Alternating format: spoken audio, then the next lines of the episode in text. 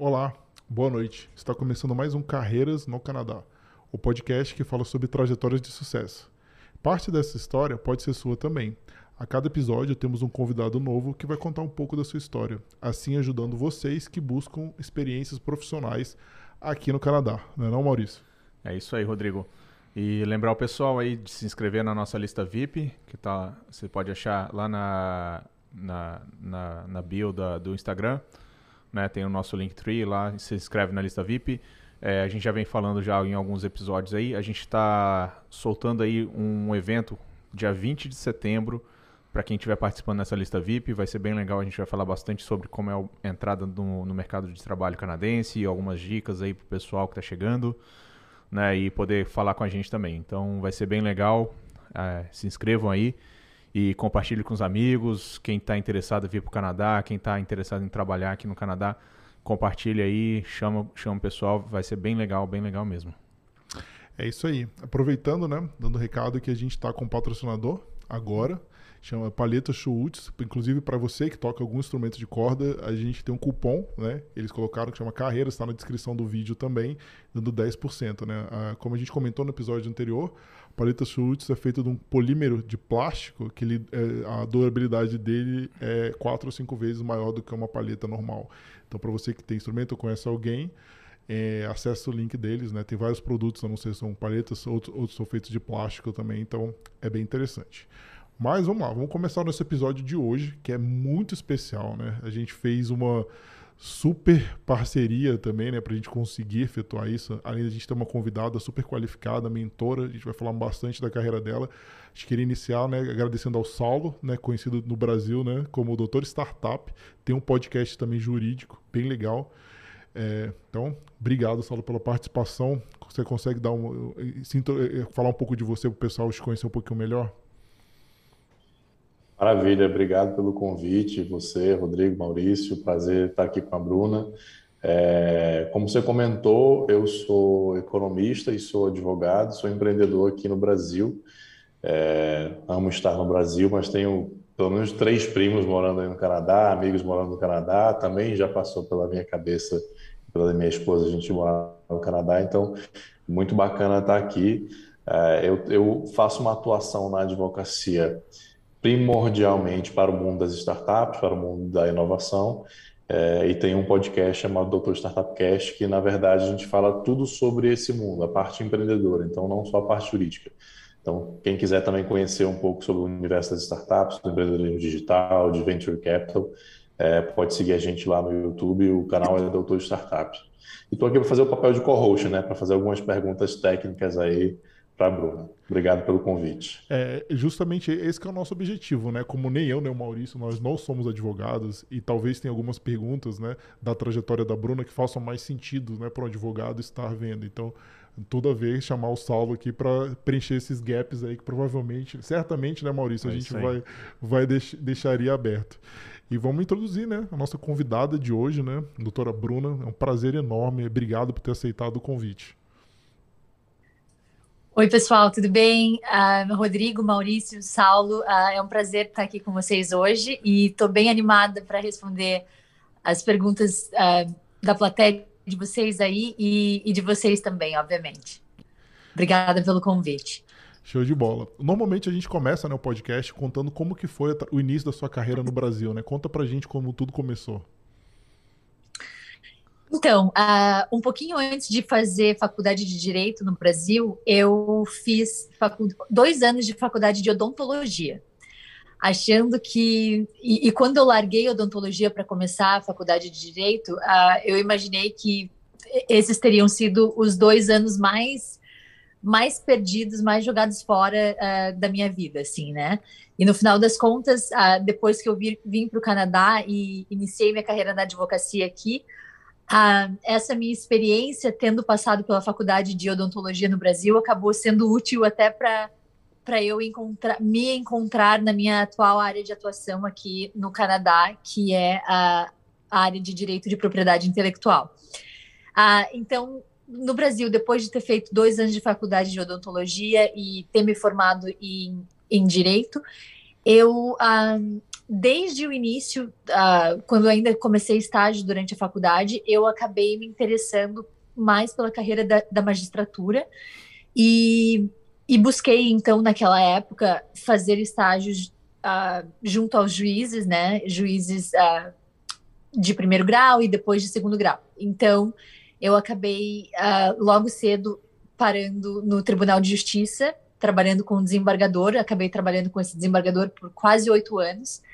E, e conforme os anos foram, foram passando e, e, e eu acabei, enfim, é, progredindo ali na carreira dentro do Tribunal de Justiça e recebendo algumas promoções, eu acabei ficando então no Tribunal de Justiça, né? E, e concomitantemente, obviamente, acabava estudando para concursos, inclusive o concurso da magistratura.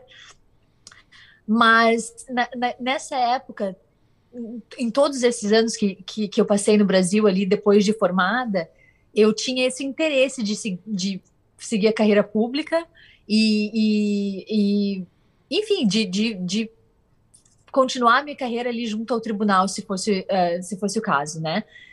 E aí, de repente, do nada, eu não sei, não sei direito explicar o que aconteceu, mas surgiu esse, esse, esse desejo de explorar a carreira da advocacia, né? Uh, e abandonar a minha ideia da magistratura. Quando isso surgiu, então, para mim lá no Brasil, é, eu, eu tive um grande problema, que foi o seguinte: durante a minha faculdade inteira e depois de e, e todos aqueles anos de, de, depois de formada, eu nunca tive experiência no Brasil na advocacia. Eu nunca fiz um estágio de direito, nem de três meses, nem de, de seis meses, nenhum tipo de estágio uh, com algum advogado, né, em algum escritório de advocacia. Então, a, a minha experiência ou a minha familiaridade com advocacia no Brasil se limitava àquilo que eu via da atuação dos advogados nos tribunais, né? A, as sustentações orais, as interações com as, as interações dos advogados com, com os desembargadores e tudo mais. E, e aí, tendo, tendo surgido, então, esse, esse desejo, esse interesse de explorar a carreira da advocacia e, e esse, esse, esse interesse de, de me tornar advogada, possivelmente, é, eu pensei, o que, que eu posso fazer agora para para tentar fazer isso acontecer para mim na minha carreira, né?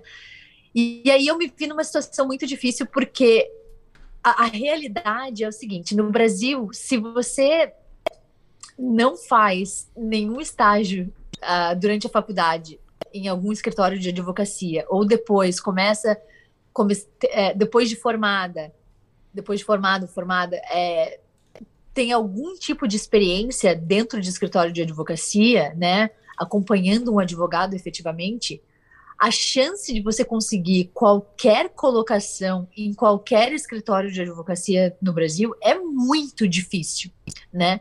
E é difícil por quê? Porque tem muitas pessoas que se formam em direito todo ano no Brasil, né? É, é, um número indecente de pessoas, é um número muito grande de, de pessoas que se formam todo ano em, em, direito, como vocês sabem.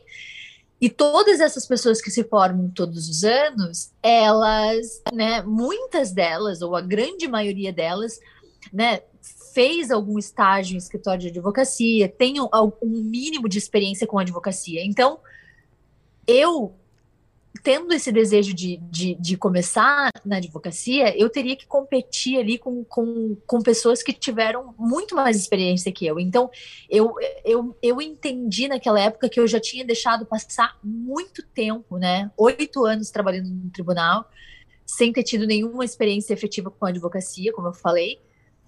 Então, eu meio que senti que era tarde demais para mim, né? Tarde demais para explorar a advocacia. Entendi. Deixa eu te fazer e uma aí... pergunta de, de, leigo, assim, porque assim, talvez uhum. o Saulo já saiba as respostas, mas é, pra, na magistratura, né, que era o caminho até então que você estava seguindo, é, já tinha OAB, porque você já. Ou você ou não precisava, você precisou fazer OAB para virar advogado, só para entender um pouco, porque não. Não é a nossa é, essa é uma excelente pergunta, Rodrigo. Ah, para as pessoas que querem seguir carreira pública, é, a, a, eu acho que a maioria, a maior parte das carreiras públicas que não envolve você ser né, advogado uh, municipal, estadual ou, ou federal. Uh, a, a, e, por exemplo, a, a, a, carreira da magistratura, você não precisa ter OAB, né? E caso você tenha feito OAB, você teria que suspender a sua carteirinha da OAB para poder atuar como magistrado, né? Então, por exemplo, mesmo pessoas que, como eu, trabalhavam no tribunal, é, tendo a carteirinha da OAB, você tem que deixar ela suspensa e você não pode estar com ela válida, atuando de alguma forma na advocacia e ao mesmo tempo estar trabalhando no tribunal. Então é, é, é como se existisse uma incompatibilidade das duas carreiras, incompatibilidade dessas, das, dessas duas profissões, né? Entendi. Então, quando eu decidi que eu queria fazer advocacia, lá depois de oito anos de formada, eu tive que fazer OAB de novo. Então, eu fiz lá no final, um pouco antes de vir para o Canadá, inclusive, eu acabei fazendo OAB para responder a sua pergunta. Entendi. Então é recomeço total, né? Normalmente, essa pelo que eu entendo dos meus amigos, essa OB é feita assim que eles se formam, né? Eles se preparam, tem cursinho. Exatamente. E no meu caso, eu acabei não fazendo justamente porque eu não tinha lá atrás esse desejo ah. de, de, de seguir a carreira da advocacia. Eu, eu imaginava, eu me via seguindo uma carreira pública que não precisasse de, de, de OAB né? Então acabei deixando de lado a OAB por muito tempo e depois, obviamente, tive que correr atrás do prejuízo, né? Ah, então daí o que, aconteceu? É, eu me vi com esse desejo, sei lá, quase que inexplicável e, e de, de, de, me tornar advogada, né? De explorar isso, a advocacia enquanto carreira. E, e, de mãos atadas no Brasil, de uma certa forma, sabendo que ia ser quase impossível uh, conseguir algum tipo de oportunidade, conseguir que, que alguém abrisse as portas para alguém que já que, que, que, não tinha tido essa experiência, né? E aí foi quando eu comecei a pesquisar sobre carreira jurídica inter, internacionalmente, né? Então, uh, enfim, realmente fiz o, a, minha, a minha diligência ali de, de pesquisar a fundo como é que isso funcionava no Canadá, nos Estados Unidos, fiquei estudei bastante, eh, fiz muita pesquisa para entender mesmo o mercado jurídico uh, na América do Norte. E aí, uma das coisas que eu constatei de cara foi uh, o valor que é atribuído uh, aqui na América do Norte, né, a essa experiência que as pessoas têm, por exemplo, enquanto assessores de juiz ou assessores de desembargador, né, essa experiência num tribunal de justiça, por exemplo, que foi a experiência que eu tive. E, e no, no Canadá e nos Estados Unidos, essa experiência é valorizada é, depois, quando você, então, é, quer seguir a carreira da advocacia, né? Então, por exemplo, deixa eu tentar ilustrar isso de uma forma um pouquinho mais clara. No Canadá e nos Estados Unidos, todas as pessoas que se formaram em direito e que tiveram, em algum momento das, da, eh, de, depois de formadas ali, tiveram a oportunidade de trabalhar junto a um juiz, né, é, junto a um tribunal de justiça ou a Suprema Corte, enfim, as pessoas que tiveram a oportunidade de trabalhar por alguns anos ali com, com, com juízes e desembargadores, elas são muito bem vistas, elas têm como se fosse tipo um, um, um bônus, assim, por assim dizer, na, uh, no, uh, no currículo delas, assim, sabe? E, e isso foi uma das coisas que já me chamou a atenção de cara, porque no Brasil eu entendi essas duas coisas como sendo quase que incompatíveis, né? Uma pessoa que atuou por, por muito tempo no Tribunal de Justiça como foi o meu caso, né, assessorando o desembargador, é, é, ela depois, querendo se lançar no mercado de trabalho e na carreira advocatícia, da, da, na carreira de, da advocacia, ela, ela não vai ter essa experiência tão valorizada, né? Então, para mim, no Brasil, é como se todos os meus anos de, de tribunal fossem ser jogados no lixo, né? A partir do momento que eu decidi uh, explorar a advocacia. E eu constatei, então, que no Canadá e nos Estados Unidos isso é uma realidade completamente diferente, é o exato oposto, né?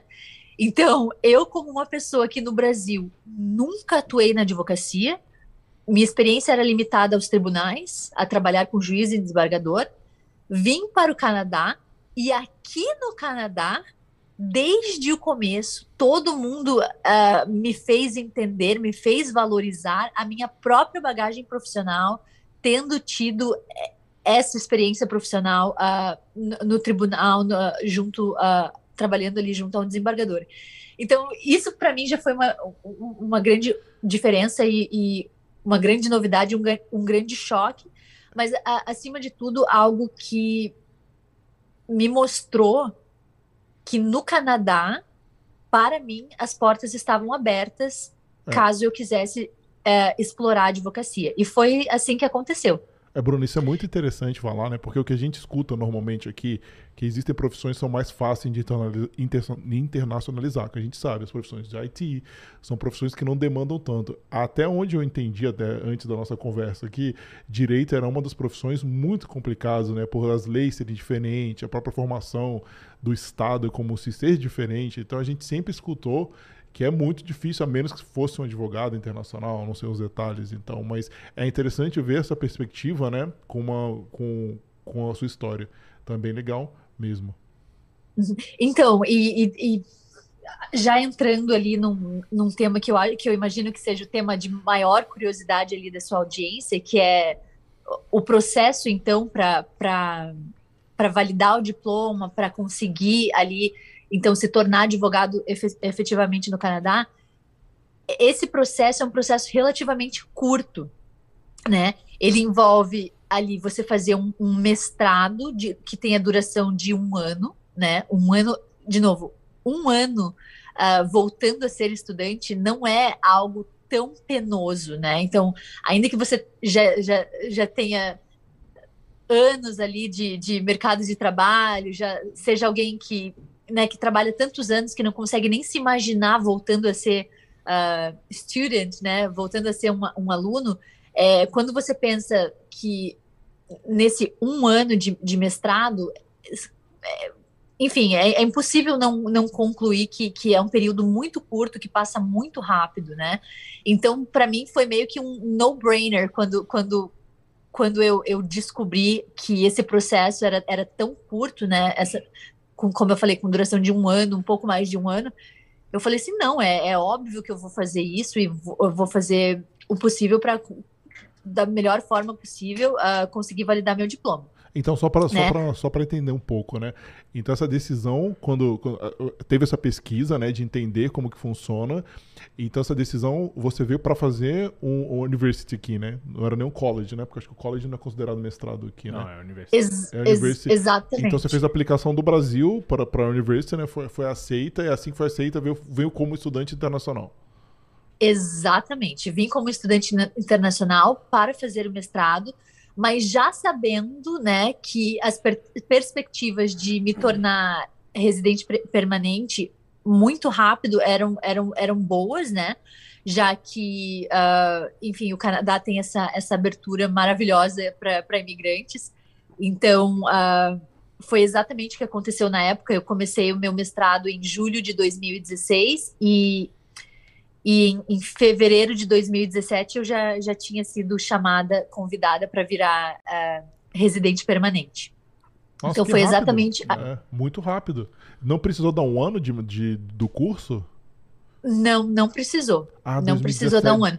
Então, então é isso, isso é, é, bom que vocês. É. Desculpa, é bom que vocês uh, até levantaram é, esse tópico, porque é o seguinte: é, é muito mais provável que você não precise de um ano para desse um ano de, de, de mestrado, de, né, da, da, conclusão do curso inteiro para elevar elevar o seu perfil como candidato à imigração.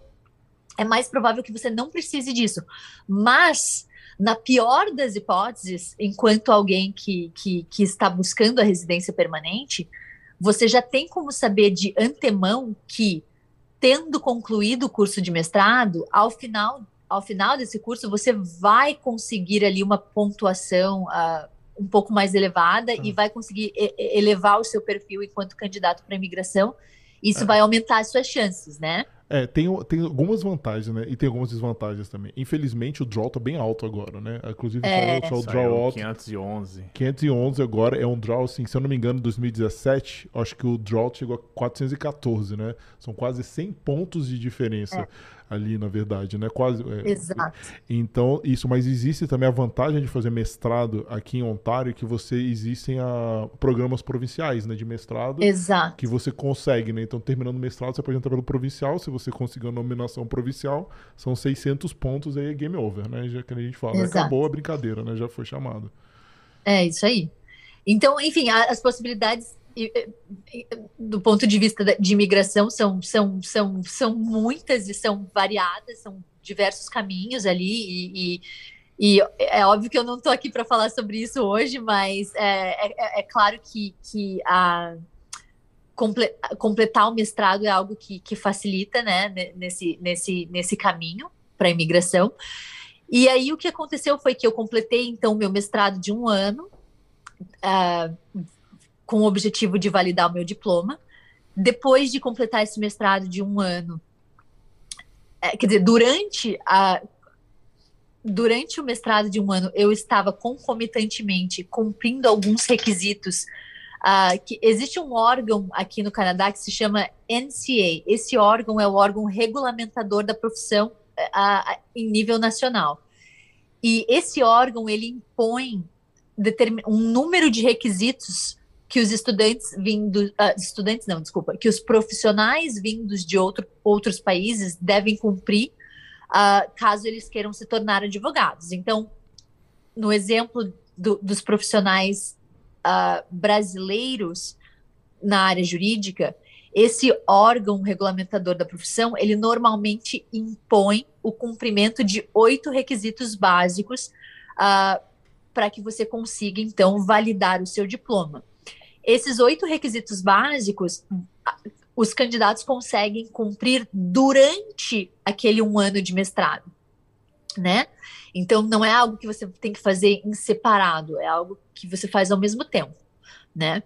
Então, depois de eu terminar o meu um ano de mestrado, fo- foi a fase, então, de começar já a, a buscar vagas no mercado de trabalho, né? Boas vagas no mercado de trabalho. E aí foi mais um, um, um tempo que eu investi, e investi muito, em, em aprender sobre o mercado de trabalho no Canadá, sobre todas as possíveis vias de recrutamento na área jurídica, né? As vias mais formais, regulamentadas, por exemplo, pela Law Society de Ontário, e as vias mais informais, que não dependem de, de nenhum órgão regu- regulamentador, né? De, foi onde eu também gastei um tempo descobrindo, por exemplo, ah, as diferenças entre salários, comparando os, os diferentes escritórios de advocacia, os diferentes tamanhos de escritórios de advocacia, tudo isso, né? Então, eu, eu gastei muito tempo de, de pesquisa ali para entender toda essa realidade a qual eu estava me lançando, né? Porque, de novo, ah, é, naquela época, não havia, qu- quando eu completei todo esse processo, não havia muitos advogados brasileiros, de fato. Hoje há e há muitos. Mas na minha época não havia. Então, eu, por exemplo, não, não tive nenhum nenhum guia, eu tive que realmente gastar muito tempo ah, descobrindo as coisas, a- aprendendo as coisas, né? É, Bruno, E eu isso, é- acho que- isso é importante a gente comentar também, que na verdade o, o nosso podcast surgiu por isso também, né? Pra gente ajudar as pessoas, porque tanto eu, né, como o Maurício, a gente apanhou e muito do mercado canadense, e Isso. pessoas super qualificadas. A gente apanhou muito até a gente craquear, não, beleza. A gente entendeu como funciona, acredito que dentro da sua área foi exatamente a mesma coisa, né? Patina um pouco, entende como Exatamente. funciona, vê que é completamente diferente do Brasil, né? Entende essas nuances e aí sim você Exatamente. vai conseguir. Então, é interessante para a gente saber quais foram essas dificuldades, né, que você enfrentou quando você foi para o mercado de trabalho, o que, que você fez errado, o que, que você recomenda que não faça de jeito nenhum, que a gente sabe na nossa Com Eu área. queria fazer uma pergunta para a Bruna antes de ela, de Claro, ela manda falar ver, isso. Rodrigo Maurício, é assim. Claro, vamos lá, Saulo. Eu queria entender como é que é organizada a profissão aí no Canadá. Então, você falou no NCA, mas isso é como se fosse a OAB aí, ou é um outro órgão? E existe uma OAB, ela é nacional, ela é local, é, porque eu sei que nos Estados Unidos a bar ela é estadual, né? Estadual. Então você aí, você faz, precisa fazer prova, não precisa fazer prova, só cumpre requisitos, e cumpridos os requisitos você advoga localmente, nacionalmente. Você tem um status de, de advogada diferenciada ou é igual a um advogado canadense? Como é que é essa organização? Ótima pergunta. Então, vamos lá. É, como eu mencionei, esse órgão nacional ele regulamenta a profissão, a, a profissão né? Uh, em nível nacional, ou seja, eles dão as diretrizes uh, para todas as províncias, certo? Então, assim, em qualquer província, havendo pessoas que queiram se habilitar para se tornarem profissionais na área jurídica, eles têm que cumprir esses determinados requisitos, né? O requisito número um para você se tornar um advogado no Canadá ou nos Estados Unidos é você fazer o quê? Law School. Law School no Canadá ou Law School nos Estados Unidos. Porém, tanto o Canadá quanto os Estados Unidos, os Estados Unidos são países abertos à, à, à imigração, países que, que, que, que, que, nas suas, uh, nos seus affairs ali, né, business affairs da, da, do, do, do, próprio país, eles lidam internacionalmente com, com, com outros países e, e eles em, e, e eles veem, eles enxergam um grande valor nos profissionais da área jurídica internacionais. Então, o que, que esse órgão regulamentador da profissão fez? Eles colocaram como requisito para você virar alguém da área jurídica não apenas o fazer um law school no Canadá ou nos Estados Unidos, mas também fora. Então, assim, o law degree, a law school que você faz fora do Canadá ou fora dos Estados Unidos, ela vai ter um valor né? Ela vai ser válida. Só que somada a ela, você vai precisar cumprir alguns requisitos que são esses requisitos básicos que eu falei, que eles impõem para que você então consiga igualar a sua o seu nível de, de educação que você teve no seu país de origem com o nível de educação que, que as pessoas que fizeram law school no Canadá têm certo? Então, assim, uma vez que você preenche todos esses oito requisitos que eu mencionei, que são, aliás, oito requisitos relativamente simples, você vai ser considerado como um aluno que fez law school aqui, né? Que se formou em direito aqui no Canadá. A partir desse momento, vocês estando em pé de igualdade, né? Então, o estudante que terminou Law School aqui e o estudante que terminou todo o processo de validação perante esse órgão que eu mencionei, esses dois tipos de estudante, o canadense e o internacional, eles poderão então, eles se tornarão elegíveis para fazer as provas do bar de quaisquer províncias onde eles queiram atuar. Porque, respondendo a sua pergunta, aqui a OAB não é nível nacional, ela é nível provincial, então em cada província tem o seu, o seu bar, a sua law society. E aí, uh, então você vai escolher, dependendo de onde for a sua província, e vai, então, depois de ter cumprido esses, esses requisitos, você vai estar elegível para fazer a prova do bar. Então, assim, você vai se tornar advogado não a partir do momento que você cumpre os requisitos do NCA, mas a partir do momento que você cumpre os requisitos do NCA, se torna elegível para fazer a prova do bar, faz as provas do bar e, e passa nessas provas. Né? Mas aí, a partir desse ponto, Saulo, é um ponto onde os estudantes canadenses também vão passar rigorosamente pela mesma coisa. Então, a partir dali já não tem mais diferença entre candidato canadense e candidato não canadense para a OAB, por exemplo, certo? Ali já está todo mundo no mesmo saco. E a sua habilitação para advogar, ela é, também é local, é, também é da província. Ela é da província, porém, uh, assim como nos Estados Unidos, que existem alguns acordos ali interestaduais de que você consegue uh, facilmente transferir a sua a OAB ali, o, a, o seu bar de um, de um estado para o outro. No Canadá é, acontece a mesma coisa caso você uh, queira atuar em uma província diferente. Inclusive, novidade de primeira mão, vou contar aqui no podcast. Opa, excelente, já adoro isso. vira corte, Ninguém vira sabe, não falei nem no meu Instagram ainda. Quem ouviu, ouviu, quem não ouviu vai perder. É, eu tô é, consider, considerando, não, já praticamente é, decidida já, e quase fazendo essa mudança. A gente, é, eu vou me mudar de província e vou provavelmente começar a atuar em Calgary, oh, na província de Alberta.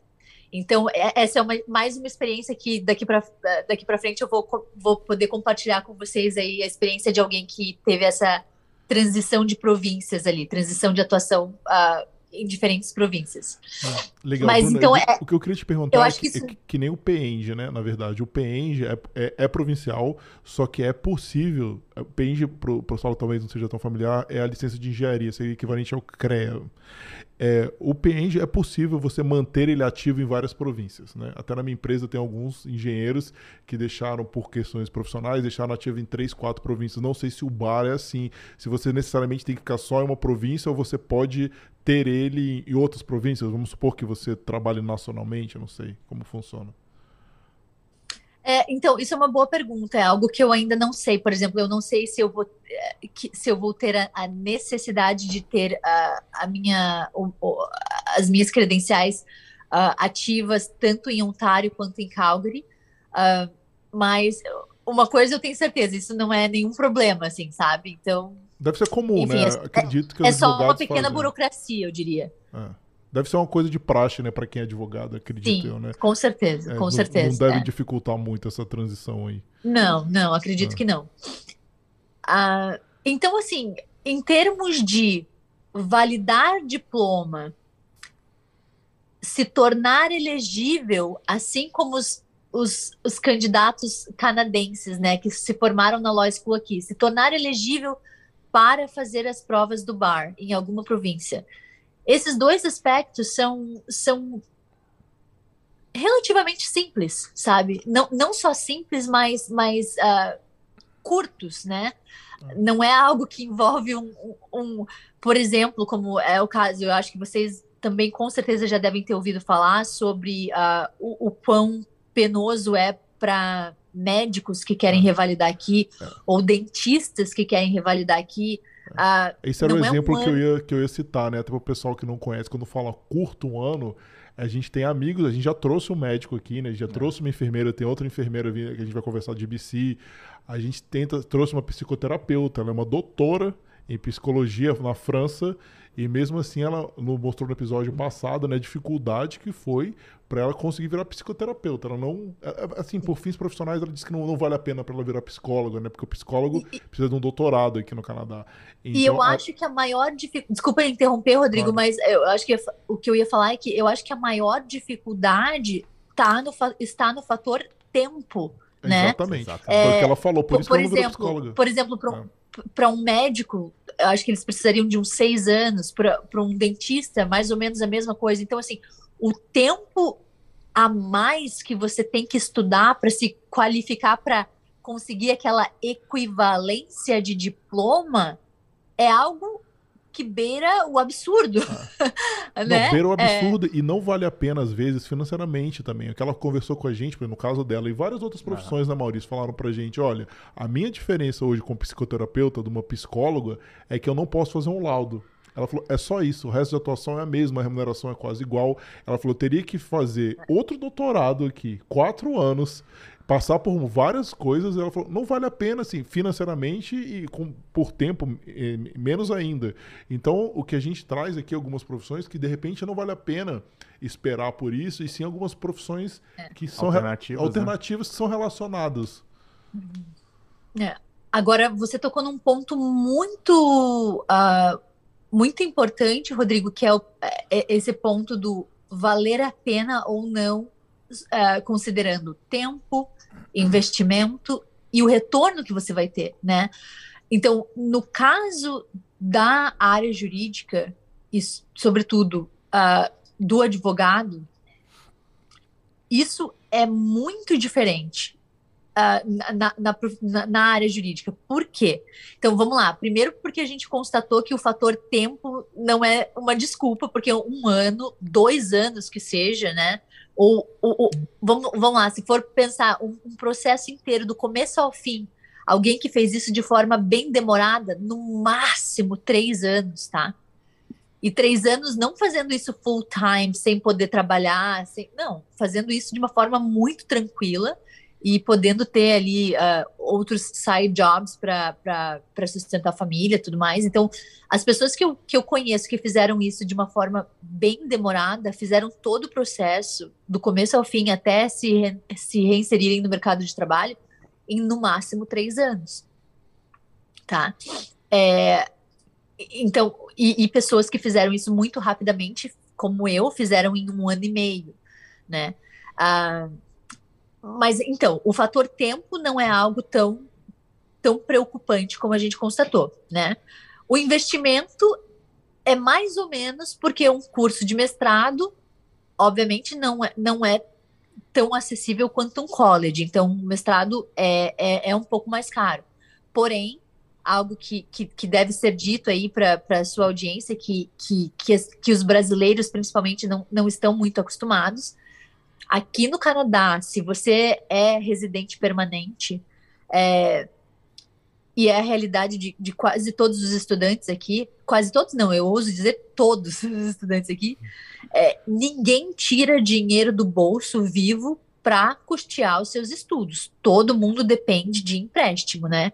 Empréstimo do governo, empréstimo do banco, é um empréstimo com juros muito baixos e, e, e isso torna o, o, o, custo do mestrado, que, que em princípio pode ser algo que, que assusta, que impressiona, torna isso quase que insignificante, né? Isso, isso é um fator muito relevante também para quem está tá considerando essa trajetória, né? a possibilidade, então, de contar com um empréstimo, por exemplo. Uh, que foi o meu caso também.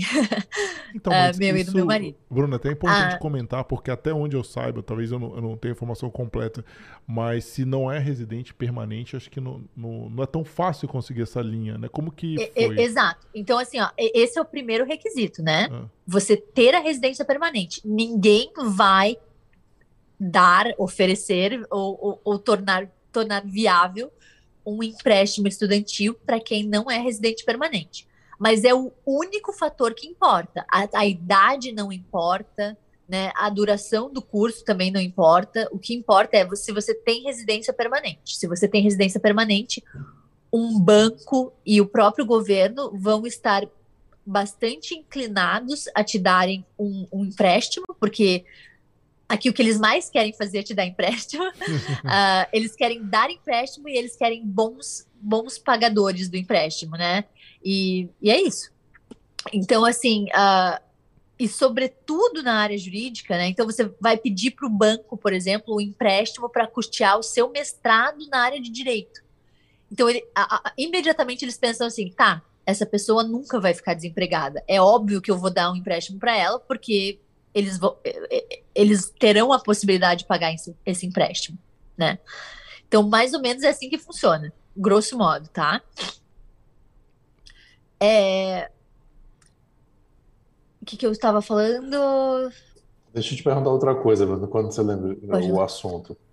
Como é estudar direito em inglês? Essa Ótima pergunta, pergunta boa, também. Boa, é algo boa, muito, muito pertinente. É, porque em português já tem um latim no meio, já é uma linguajar completamente diferente, né? Já é quase que outra língua. Como é que é isso em inglês? Olha, a, a minha experiência do meu marido, que é a, pessoa mais próxima de mim aqui, que é alguém que também fez o mestrado uh, ali na Osgood, na mesma universidade que eu, e a experiência de todos os meus mentorados, é, com quem eu mantenho contato ali uh, direto também, é, é de que, por incrível que pareça, é mais simples o estudo do direito aqui, né? Uh, se você, para não para não uh, para não dizer que ele é inteiramente mais simples, tem um aspecto que para nós que, que viemos do Brasil, que é um sistema de civil law, tem um aspecto que é mais complexo, que é entender a lógica do sistema de common law, né? Então, assim, eu, por exemplo, demorei ali alguns meses até para o negócio, assim, fazer sentido na minha cabeça, sabe? Para eu meio que entender o que eu estava fazendo efetivamente, uh, depois de ter começado o mestrado. Então, essa foi a única dificuldade, assim, foi entender a, a lógica dos, dos, sistemas, mas estudar direito em inglês está bem longe de ser algo uh, extremamente complexo. Uh, pelo contrário, existem muitas similaridades, similaridades de, de, jar, de jargões, uh, é, jargões que você, que, por exemplo, em tema de direito contratual, direito contratual é idêntico praticamente. Uh, direito criminal é muito parecido também. Então, assim, tem, tem, tem mais similaridades do que diferenças. E eu acho que isso é muito interessante porque isso revela que a decisão daquele, daquele órgão que eu mencionei no início, o NCA, a decisão deles de tornar esse, esse, esse processo de validação tão curto e atribuir um valor relevante à experiência internacional das pessoas, isso significa que essa decisão não foi uma decisão uh, reckless, né? Não foi uma decisão impensada ou uma decisão só para só para conseguir mais uh, mão de obra no mercado de trabalho ou para conseguir mais imigrante. Não, foi uma decisão uh, pensada, uma decisão racional que que mostra para gente que de fato existe muita coisa transferível da nossa formação no Brasil que vai ser extremamente útil e relevante para nossa atuação aqui. Então, essa, isso para mim foi uma grande surpresa, porque eu confesso para vocês que quando eu cheguei aqui, pronta para começar o mercado, ah, o mestrado e pronta para e depois pronta para ingressar no mercado de trabalho, eu imaginava que sei lá, eu ia ter que nascer de novo, e, e praticamente, né? E acha, eu achava que nada seria útil, né? Nada seria útil e nada seria relevante e nada seria valorizado da minha experiência passada, né? E como eu falei para vocês desde o começo, foi bem diferente, a começar pela minha, a, pela minha experiência no Tribunal de Justiça, que todo mundo aqui achava e acha até hoje muito relevante, então, fica essa. É, eu tinha essa impressão, eu tinha a impressão disso que você falou. Eu já tive contato com contratos em inglês é, de empresas americanas, já tive que buscar a legislação por conta própria, assim. E na minha cabeça era exatamente isso, cara. A lógica do que está acontecendo aqui é, é diferente. Eu, eu, eu demorei para conseguir pescar, mas na minha atuação, que é empresarial, consultiva, contratual, você vê que tem cláusulas que são copiadas e coladas e traduzidas. Né? É, muitas cláusulas no direito empresarial são, são importadas. É. Mas a lógica por trás eu realmente senti essa dificuldade. Uhum. É, e, e, eu acho que particularmente na área de, de na área empresarial, com atuação no consultivo ali, eu acho que existem ainda mais similaridades do que na área que eu atuo, que eu atuo com contencioso, né? Eu trabalho com litígio. Então, na minha área, já, já acho que existem algumas semelhanças, mas acima de tudo no consultivo eu, eu, eu vejo mais. Eu tive a oportunidade, eu até tenho uma história engraçada de, de vou, vou interromper aqui para contar uma quase que uma piada, que é, que é a seguinte. Fica à vontade, por favor. A, a, gente, os brasileiros, a gente, a gente acha que, que a gente, ainda que a gente não tenha estudado espanhol, a gente jura que sabe falar espanhol, né? Sabe falar, que entende espanhol e tudo. Então, assim, eu fiz a gafe, cometi a gafe de incluir no meu, uh, no meu currículo que eu tinha algum nível de espanhol esse algum nível de espanhol eu, eu chamo de conversational, então eu falava Spanish, conversational. e a, até que um belo dia é, eu estava com eu tava com meu marido, a gente estava passeando na rua e tinha um grupo de pessoas na nossa frente, andando bem à nossa frente, e eles estavam conversando super alto, assim, dava para ouvir tudo que eles estavam falando. E aí o meu marido, muito esperto, e para me testar e para pegar meu pé, ele perguntou assim: Ô Bruna, é, você tá ouvindo o que eles estão falando? Eu falei assim: tô, claro, estão falando alto pra caramba. Como é que eu não vou estar tá ouvindo? Tô ouvindo. Ele falou assim: tá aí, e que língua que eles estão falando? E eu respondi: estranho, parece russo. e aí o meu marido virou para mim e olhou e falou assim: então tá, hoje quando a gente chegar em casa você não esquece de tirar do seu currículo que você entende espanhol. Porque essas pessoas estão falando espanhol e você não está entendendo nada. e aí, da, aquele dia eu fiquei com medo. Eu falei assim: caramba, realmente eu não entendo muito espanhol, não. Entendi. Aí, a partir daquele dia, eu parei, parei de falar para as pessoas que entendem espanhol. Porém, a, em contraste com essa experiência que eu tive com o meu marido na, na, rua, é, eu, quando eu trabalhava na, num escritório que é, é, referência nacional aqui, um escritório enorme, foi onde eu comecei a minha carreira aqui no Canadá, eu tive a oportunidade de trabalhar num, num, uh, num caso uh, que, na verdade, era, era até na área de corporate, era basicamente era revisar e, e, e, e e aconselhar o cliente uh, sobre coisas que estavam faltando num contrato, e era um contrato com uma empresa uh, na América do Sul, e o contrato estava todo em, em espanhol, né? E revisar aquele contrato espanhol e entender aquele contrato em espanhol e, e inclusive aconselhar o cliente com relação ao que fazer, ao, ao que estava faltando e ao que, ao que podia ter sido incluído de melhor naquele contrato, foi uma coisa relativamente simples, né? Eu é, foi a minha primeira experiência lidando com, com algo uh, em espanhol e, e, ali também já, já vi que não teve nenhuma dificuldade. Então você vê que misturou as três coisas ali, né? Uh, revisar um contrato em espanhol, entender um contrato em espanhol e com relação àquele contrato em espanhol aconselhar o meu cliente em inglês, né? Bruno, aproveitando isso de línguas, né, que a gente chegou nesse tema, uhum. qual que é o requisito de nível de exigência de inglês para um mestrado? Para o pessoal que está assistindo, acho que isso é um fator determinante, né? É. Para poder aplicar para o mestrado e direito aqui, aqui no Canadá. Olha, eu, eu, eu, eu, eu vou abrir o jogo 100% com vocês, tá? E eu, eu acho que é bem importante eu ser bem franca aqui hoje. É, justamente para para abrir o, o, horizonte das pessoas que, que, que podem considerar isso como uma possível trajetória, mas tem, por exemplo, medo ou algum receio por causa da língua. É, é, primeira coisa que eu quero com comentar é o seguinte: eu já estou há mais de cinco anos, há cinco anos não, já, já estou há mais de seis anos é, nessa área, vendo de tudo que vocês podem imaginar, e, e, e, e profissionais internacionais, não só brasileiros, mas de vários outros países. Então, quando a gente está falando de qual é o nível de inglês, né? Uh, vocês têm que considerar que os brasileiros não são os únicos uh, se aventurando aqui, né, na, no Canadá e, e, e, e, inclusive no mercado jurídico Canadá. Então, tem pessoas de, de todos os lugares do mundo fazendo essa mesma trajetória né?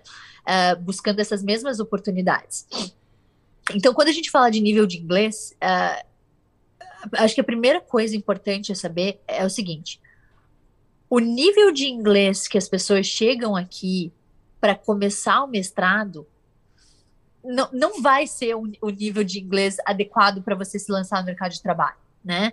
Uh, e, e muita coisa vai mudar naquele um ano, né?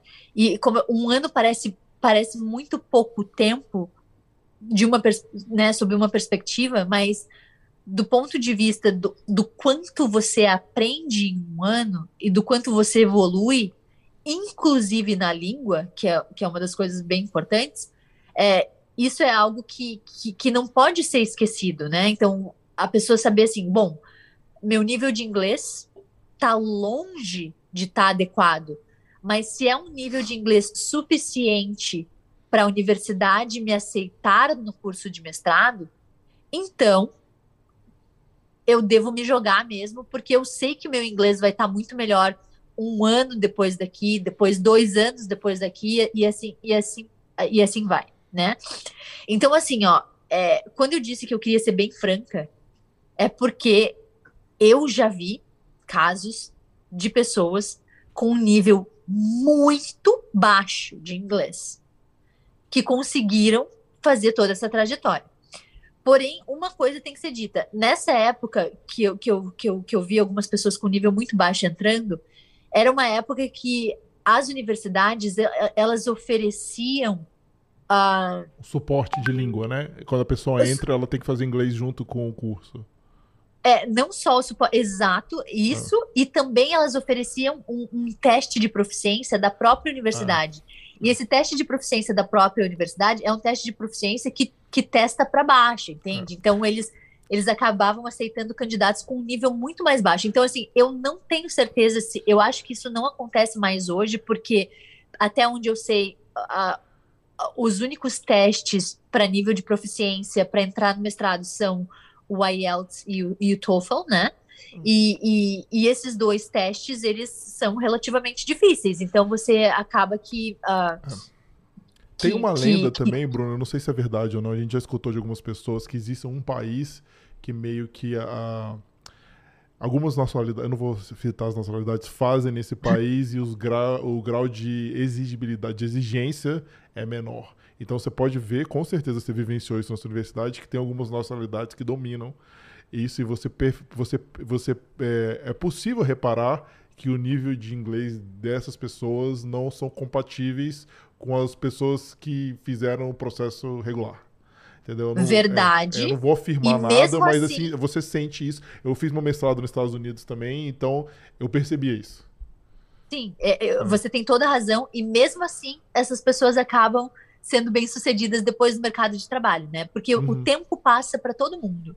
E a experiência vai, a experiência, o aprendizado são coisas que vão agregando, né, com o passar do tempo. Então, claro. o passar do tempo é ruim porque a gente fica mais velho, fica fica careca, fica com cabelo branco, fica com ruga, fica...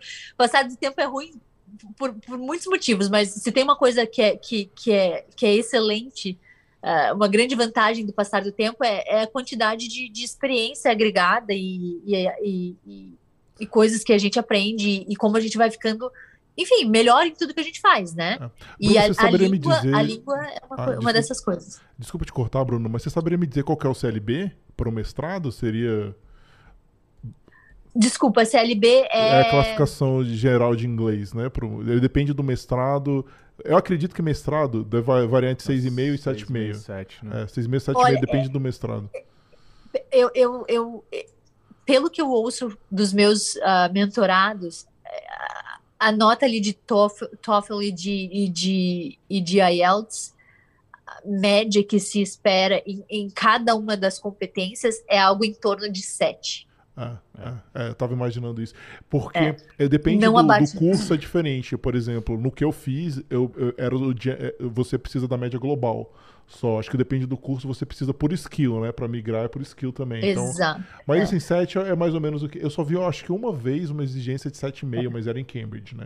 Em Londres aí também, né? Aí só lembrar pro pessoal que tá fazendo o IELTS, que é o acadêmico, né? É, exatamente. É o acadêmico. É. Não pode ser o general, que o general é para migração. É imigração. Imigração, é. exato, exato. Mas assim, é, tudo isso para dizer que né, não vale a pena enxergar a língua como sendo uma barreira, sabe? Claro, com certeza. É... Se, olha, se, eu, eu, eu, de novo, eu sou muito franca. É, se, se isso fosse uma preocupação absoluta, eu, eu falaria aqui, né? Mas eu vejo de verdade que não é. Tá? E se, sem contar que nós brasileiros é, temos muito mais facilidade com o inglês do que, por exemplo, os chineses, é, indianos. claro. Ah, desculpa, o, o Rodrigo estava evitando falar as nacionalidades aqui. Não, mas no seu caso você falou de uma forma mais bonitinha, não tem problema. Eu... É, mas, Pode enfim, falar, não tem problema. Então, assim, a gente, os, os, próprios russos, né, que tem muita dificuldade na, na, com, com sotaque, pronúncia, tudo. Então, assim, é, o, nosso inglês, por mais uh, né, uh, ali enferrujado que, que, que, seja o que esteja, uh, a, a, gente desenvolve mais rápido do que, do que outras pessoas que já estão aqui há, há mais tempo, que são de outras, de, tem outro background, né? Não, é o que eu falo também, né? O canadense mesmo, ele tá acostumado com esse tipo de coisa. Até eu, comento sempre aqui no podcast. 100%. É, eu comento aqui no podcast sempre, né? Que eu conversei com a minha chefe, né? Eu falei com ela, não, eu queria fazer um, um, um tipo de fonoaudiólogo para perder o meu accent, para ficar mais parecido com o sotaque canadense. Ela ficou chateada. Ela falou, para quê? Todo mundo te entende? Tem problema nenhum. É, você quer perder sua identidade. Ela ficou chateada. Eu querer mudar o meu ex é, fez ela ficar chateada. Aí eu falei, não, tudo bem, beleza, esqueci, deixa pra lá. Porque não precisa, eu, não, é uma coisa eu, eu nossa, acredito. é uma exigência nossa, não é uma exigência do é. mercado, não é uma exigência é. do Canadá, isso, né? É. E, e, e, é importante dizer também, é, e eu acho que o, o Saulo vai achar curio, curioso isso que eu vou contar também, que é o seguinte, o Canadá é, não é feito só de English speakers, né? Tem as pessoas ali da, do, do leste do país, uh, Quebec, né? Que falam majoritariamente francês. E essas pessoas, elas têm uma grande dificuldade com a língua inglesa também. Então, por exemplo, no, no meu caso, né, nos dois escritórios que eu, que eu já trabalhei, uh, eu já eu, eu tinha que, que, que lidar uh, rotineiramente ali com pessoas nas, na, na, na, província do Quebec. Então, pessoas que atuavam em Montreal, Quebec City e tal. E o nível de inglês dessas pessoas é quase que o nível de inglês de uma pessoa que chega recente do Brasil e está meio que patinando para aprender, sabe? Então, elas têm dificuldade com pronúncia, tudo isso. Então, é, e, e, são, são canadenses, né? Canadenses que fizeram faculdade aqui, que se formaram aqui, mas que, né, uh, ainda tem o, o, inglês com, com, com uma certa dificuldade. Uh, e isso é absolutamente normal. Eu, eu lembro que eu tinha muita vergonha no início de fazer apresentações, uh, enfim, falar em público aqui em inglês. E o motivo principal era sotaque alguma coisa que não ia que eu, que eu não ia pronunciar como eles, enfim.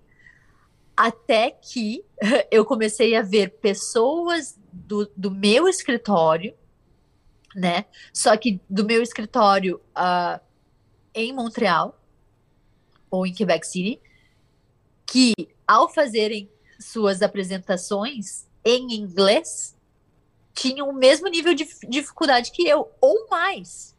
na hora da apresentação para falar inglês. Então, aí aquilo lá me fez perder a vergonha completamente. Um outro episódio muito interessante que aconteceu, e esse eu acho que vale muito a pena contar, é o seguinte: quando eu comecei a minha carreira nesse grande escritório que eu falei, que eu comecei a minha carreira, é, o, o, o escritório é um escritório extremamente aberto ali para é, com relação a, you know, diversidade, essas coisas. Então, tinha muitos uh, advogados internacionais nesse escritório. Então, isso nunca foi um problema. O problema foi que a minha área de atuação específica e o, e o, e o departamento jurídico onde eu tra trabalhava naquele escritório, que era o departamento de direito de propriedade intelectual contencioso, obviamente não tinha nenhum, nem, nenhum profissional internacional ali, era tudo canadense da GEMA, pessoas assim que com uma reputação bem bem alta, bem elevada no, no país, então reconhecidos uh, pela atuação deles na área e tal, ganhadores de, de awards e tudo mais, extremamente reconhecidos e não só extremamente reconhecidos, como pessoas que uh, até se sentem meio que superstars, sabe? Porque uh, já atuaram para pessoas famosas, bandas, uh, enfim, atores e tal, essas coisas. Então, uh, eu, eu, diria que o, o, grupo de pessoas com quem eu comecei trabalhando aqui no Canadá é um grupo bem particular, assim, é um grupo bem uh, específico, é, específico e, e, bem, vamos dizer assim, ó, nariz arrebitado, sabe? Uhum. Uh, e aí o que, que acontece? Obviamente, isso me intimidava muito. Eu ficava extrema, me sentia extremamente intimidada é, a, na maior parte do tempo, sabe? Então, é, realmente eu precisei de muita, uh, uh, enfim, muito, muito equilíbrio ali, muita, uh, sei lá, muita, ai, não, é, muita coragem todo santo dia para para levantar e fazer o que eu tinha que fazer, porque às vezes, assim, é, às vezes eu me sentia desencorajada justa, justamente por estar tá fazendo essa comparação do, do, do, nível em que essas pessoas estavam com o nível em que eu estava, sabe? Aí até que um dia, só que assim, obviamente, isso era tudo coisa da minha cabeça de brasileira, né? Porque a gente tem a síndrome do, do, Do vira-lata. Do vira-lata. cachorro, do cachorro vira-lata. É, a gente sempre E comenta aí- aqui isso no podcast. Nós somos os maiores limitadores de nós mesmos. 100%, Impressionante. 100%. E isso, assim, eu- todo eu tô aqui, convidado que vem aqui é a mesma coisa. e eu tô aqui para dar esse testemunho também, Uhum. né? Porque é, e é muito engraçado. Meu marido ficava extremamente bravo porque lá no meu escritório a gente tinha formal reviews. Então, ah, a cada três meses a é, eles faziam tinham um relatório com todas as pessoas que trabalhavam comigo o que elas achavam do meu trabalho, o que elas achavam de mim enquanto pessoa, e então, assim, fazendo realmente uma análise de, de, de, de, de tudo a meu respeito, da minha competência técnica, da, de tudo, né? E aí, toda vez que, que vinha esse relatório, eu acabava, obviamente, compartilhando com meu marido e tal, daí meu marido falava, olha só, tá vendo, você tá indo muito bem, que legal, blá, blá, blá. A ponto de eles me chamarem de superstar no- no- no- nesses relatórios. Só que assim, nada disso é suficiente para um cachorro vira-lata, né? A gente continua se sentindo, a gente continua se sentindo mal, a gente continua se sentindo inferior, né? Aí olhem o que, que aconteceu, mais um, um caso muito engraçado. Em particular, o meu chefe nesse departamento, ele é uma pessoa assim conhecida no país inteiro, todo mundo sabe quem ele é, todo mundo sabe os casos em que ele atuou, as pessoas e bandas famosas e times para quem ele atuou. E ele é um cara, assim, bem nariz empinado, sabe, gente? Ele é, ele é bem, assim, bem elite. E aí, o que que acontece? Eu, especialmente com relação a esse meu chefe, eu me sentia, assim, muito mal. Eu achava que ele estava toda hora me julgando pelo meu inglês, por exemplo, né?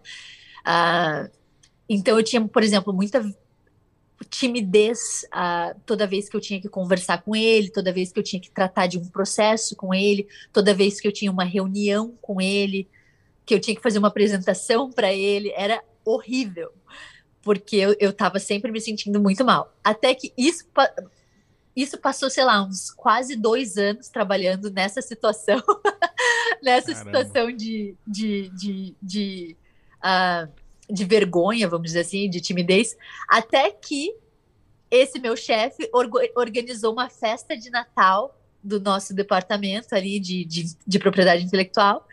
E essa festa de Natal ele decidiu fazer aonde? Na casa dele. Aí, olhem o que, que aconteceu, mais um tapa na cara da Bruna. É, eu, eu e meu marido chegamos à festa e fomos recepcionados nada mais, nada menos do que pela esposa do meu chefe. A esposa do meu chefe é de origem da Romênia. E na Romênia, o inglês que eles falam, gente, é quase tão difícil de entender quanto o inglês dos russos. É uma coisa assim impossível. e ela já está no Canadá há mais de 25 anos. E aí ela, ela nos recepcionou nessa, ne- nessa festa de Natal, começou a puxar um monte de assunto, começou a conversar com a gente. E assim, eu sentia que o meu inglês era um inglês, sei lá, de praticamente canadense compa- comparado ao inglês dela, que o inglês dela era muito ruim. Daí eu fiquei pensando assim, eu não acredito que eu gastei dois anos da minha vida me preocupando com o que, que meu chefe estava pensando do meu inglês, sendo que dentro de casa ele dorme com uma mulher todo dia, conversa todo dia com uma mulher que fala um inglês muito pior que o meu. É. Então, olha que tempo perdido eh, me preocupando com sotaque, preocupando com, com essas coisas e tal e tal, né? Então, só para isso tudo só para reforçar o ponto que o Rodrigo fez muito bem de que aqui no Canadá tá todo mundo acostumado com com inglês e sotaque de pessoas internacionais. Então, não deve ser uma preocupação. É, não, muito bom. Esse, esse relato seu é fantástico. A gente tenta encorajar, né, as pessoas mesmo. A história do Carlos aqui, a gente é. trouxe o Carlos Laporte, que é um, ele é uma, assim, o super excelência assim, no, de, de cybersecurity. Ele recebia a proposta de entrevista. Ele não, não, não tô, não tô preparado. Meu inglês é suíte, eu não vou. A agência teve que enrolou ele, né? A agência falou, ó, oh, cara, é o seguinte, beleza, você não tá preparado. Vem aqui bater um papo com a gente. Não é entrevista, não, entendeu? É uma conversa assim de bro, de bar, vem aqui. Nessa conversa de bar, eles falaram, cara, é o seguinte, para com isso. A gente tá vendo a tua experiência. Tá pronto. Vai lá, tá, você tá pronto. É porque a agência ela intermedia com o banco, né? Por favor, vai lá, a gente tá te falando. Assim, no meio, depois que ele acalmou, e foi conseguiu a posição dele no banco, entendeu? Então, ele mesmo se limitando, uma coisa assim que a gente fala pro pessoal, cara, mano, inglês. Eu sempre falo isso, já tem até um corte que saiu, né? O, o, recrutador não é o examinador do IELTS, não é o examinador do TOEFL. Não é. Entendeu? Exatamente. muito bom, muito bom. É, olha, esse exemplo que vocês deram aí agora desse, desse entrevistado de vocês, eu acho que é, é o maior exemplo do, do cachorro vira-lata mesmo. É, ele mesmo se, ele é. conta assim, é um episódio que eu, é, assim, a gente recomenda para todo mundo. Mas, Bruno, vamos voltar um pouquinho, só para a vamos. gente chegar lá. Conta pra gente assim, beleza, você teve, né? Você teve a validação do seu bar, né? Você fez as provas, passou, porque a maior dificuldade das pessoas é justamente conseguir esse primeiro emprego aqui. Qual foram as dificuldades que você enfrentou e como você conseguiu furar essa bolha assim, para conseguir de fato entrar no mercado canadense? Então, uh, como eu estava falando com vocês antes, uh, antes da gente começar o podcast, uh, a, a, minha experiência eu acho que ela é interessante porque ela envolve uma trajetória bem tradicional de acordo com o que os as pessoas que se formaram no Canadá aqui, por exemplo, é, é, foi a mesma trajetória que eles seguem, sabe? Então, assim, para explicar, ilustrar um pouquinho, é, eu entendi, depois de fazer um monte de pesquisa, como eu expliquei para vocês, que as melhores vagas, as melhores oportunidades e as que mais pagavam, né? Uh, elas estavam dentro desse processo de recrutamento formal, uh, que é um processo uh, que todas, a, a, grande maioria dos escritórios canadenses participam, né? Cana escritórios canadenses, mas eu estou falando especificamente aqui de Ontário. E, e, e, esse processo de recrutamento ele é muito concorrido, porque justamente são as melhores vagas e eles pagam muito bem. Eles pagam muito dinheiro para alguém que acabou de sair da law school ali, para alguém que uh, enfim, vai ser considerado ali por mais um tempo um student, né? Então, só para vocês entenderem um pouquinho, é, além do requisito de você fazer, uh, escrever as provas do bar, para você se tornar advogado aqui no Canadá, você tem que cumprir um período de prática super, supervisionada que eles chamam de articling, né? Se chama articling placement. Então, a, a, o ingresso no mercado de trabalho aqui no Canadá começa por aí, né? Começa por esse período de prática supervisionada que você tem que ter, né? Uh, esse período antes era de 10 meses, agora ele é de 8 meses. E muita gente consegue, uh, consegue uma isenção para não ter que cumprir esse, esse, esse período de, de prática supervisionada. Dependendo da experiência que as pessoas tiveram no país de origem, elas conseguem, então, uh, uma isenção. No meu caso, obviamente, eu não tive isenção nenhuma, porque eu nunca atuei na advocacia na minha vida, no Brasil, então não tinha como ter uma isenção. Uh, não tinha como a Law Society daqui me dar alguma isenção. Então, uh, eu comecei, então, é, me familiarizando com esse processo de recrutamento para as vagas de articling, para conseguir essa prática supervisionada, sabendo que a parte que sabendo que esse seria o início da minha carreira. E, e, e de um modo geral na advocacia aqui no Canadá, o articling é o início da carreira, da, da carreira na advocacia, tá? Uh, você, durante o articling placement, você tem o status de student, né? Então você tem o status de, um, de estudante, porém você não é um estudante, você é alguém que já se já completou todo o seu a, a sua a escolaridade ali, já completou tudo que tinha que completar em termos de, de edu, educação jurídica ali, já, já fez law school ou já fez o mestrado, né? E, mas mesmo assim, o seu status é de student, né? Uh, articling student, mais especificamente.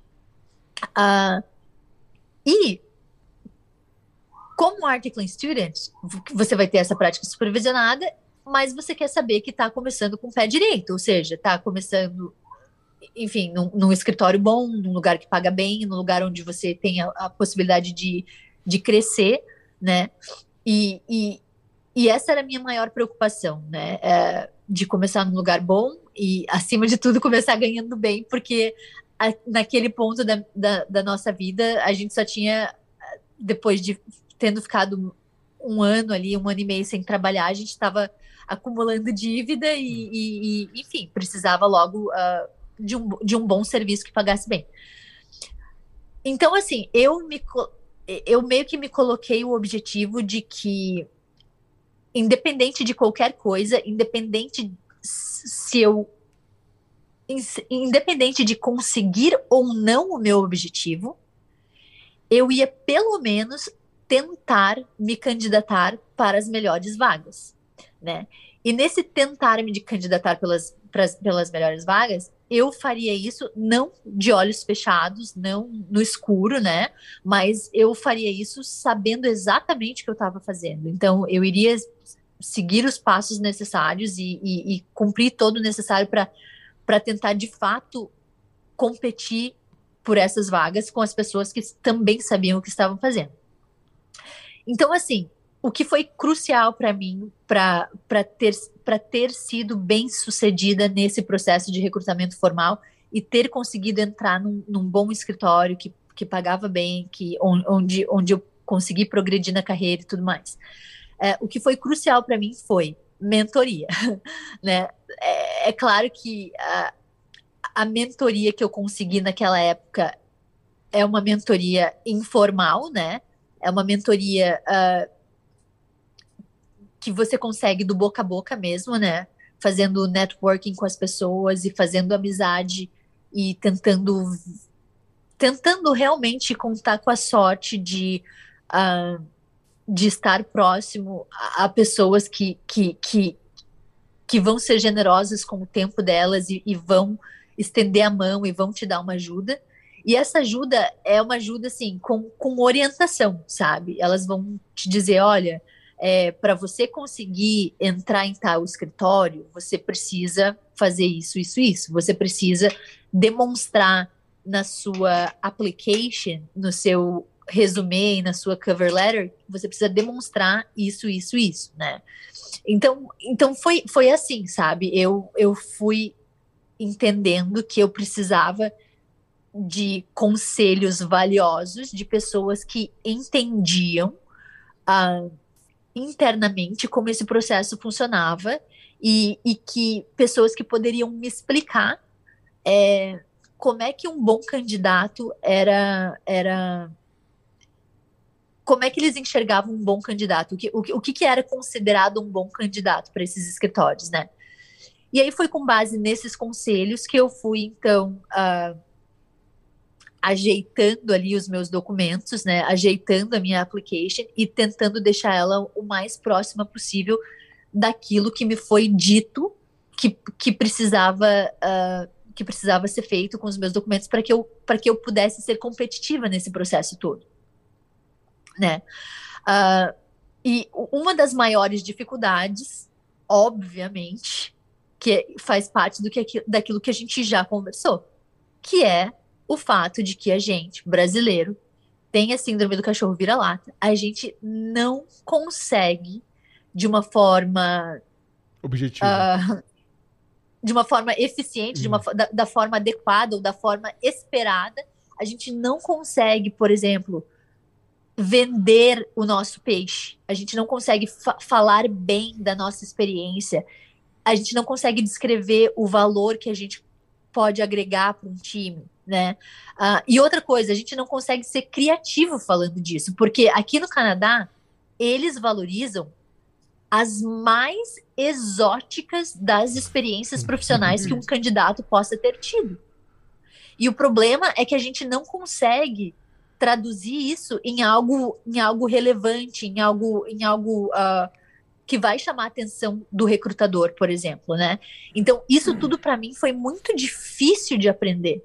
É. Né? Bruna, isso, isso que eu tenho algumas perguntas relacionadas, né? Porque quando a gente fala de resumir, né? No Brasil a gente usa o currículo Vita, né? E é bem diferente do resumê que a gente aprende aqui. O resumê realmente é um resumo, né? A gente faz currículos de 7, 8 páginas e a gente sabe que, pelo menos nas nossas áreas, tá? Do área jurídica eu não sei. Mas aqui o currículo tem que ter no máximo duas páginas. Se você tiver assim, uma experiência muito relevante, você tem que ser objetivo, você tem que falar. Não, no Brasil é sempre assim, nós fizemos, né? o meu time conseguiu. Aqui não, sou eu, né? É uma mudança assim, total né? de, de direcionamento, né? Coisas mais objetivas, com resultados objetivos, mensuráveis, né? Tudo que a gente comenta aqui. Eu queria entender também, além disso, esses fatores que eu comentei aqui nas nossa, nossas áreas aqui é relevante. E a importância do LinkedIn também, né? Porque, que eu falo, se você está no Canadá e você não tem LinkedIn nas áreas corporativas, significa que você está no Brasil ou qualquer outro lugar, menos no Canadá. É. Eu queria saber como que funciona na parte jurídica também. Então, é, é como você falou, o resumê é muito diferente, né? É, aqui é inaceitável você ter um resumê de mais, de mais de duas páginas não interessa o quão extensa é a sua, é a sua experiência, o, né? E, enfim, você vai ser julgado pela sua habilidade em resumir a sua experiência da melhor forma possível e resumir ela de uma forma que denote o valor que você tem, né? Uh, isso é, é, é, é um, uma habilidade que a gente aprende com o tempo, né? Não é algo que a gente nasce sabendo e muito menos algo que a gente vem do Brasil sabendo fazer, né?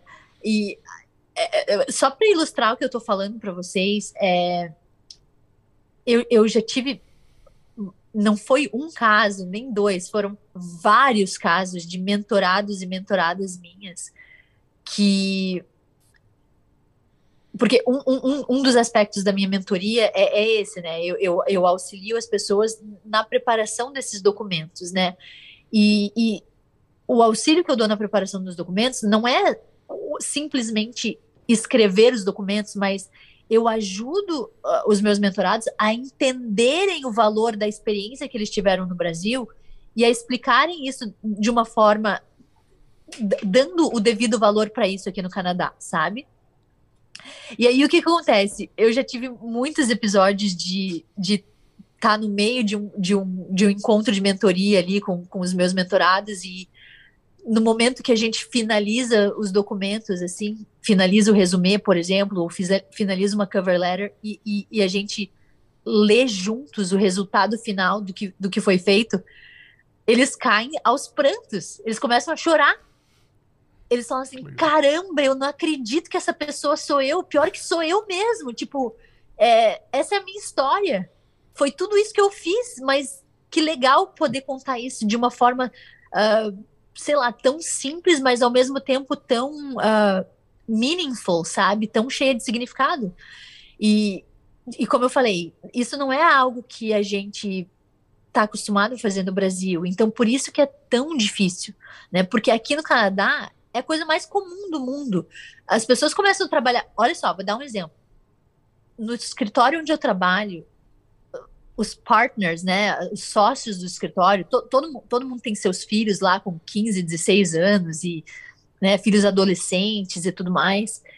E eu ouço histórias dos meus chefes, né, que têm esses filhos adolescentes, eles contando como é a, a, a educação que eles dão para os filhos no sentido de, do, do valor do trabalho e, e, e como eles. Uh,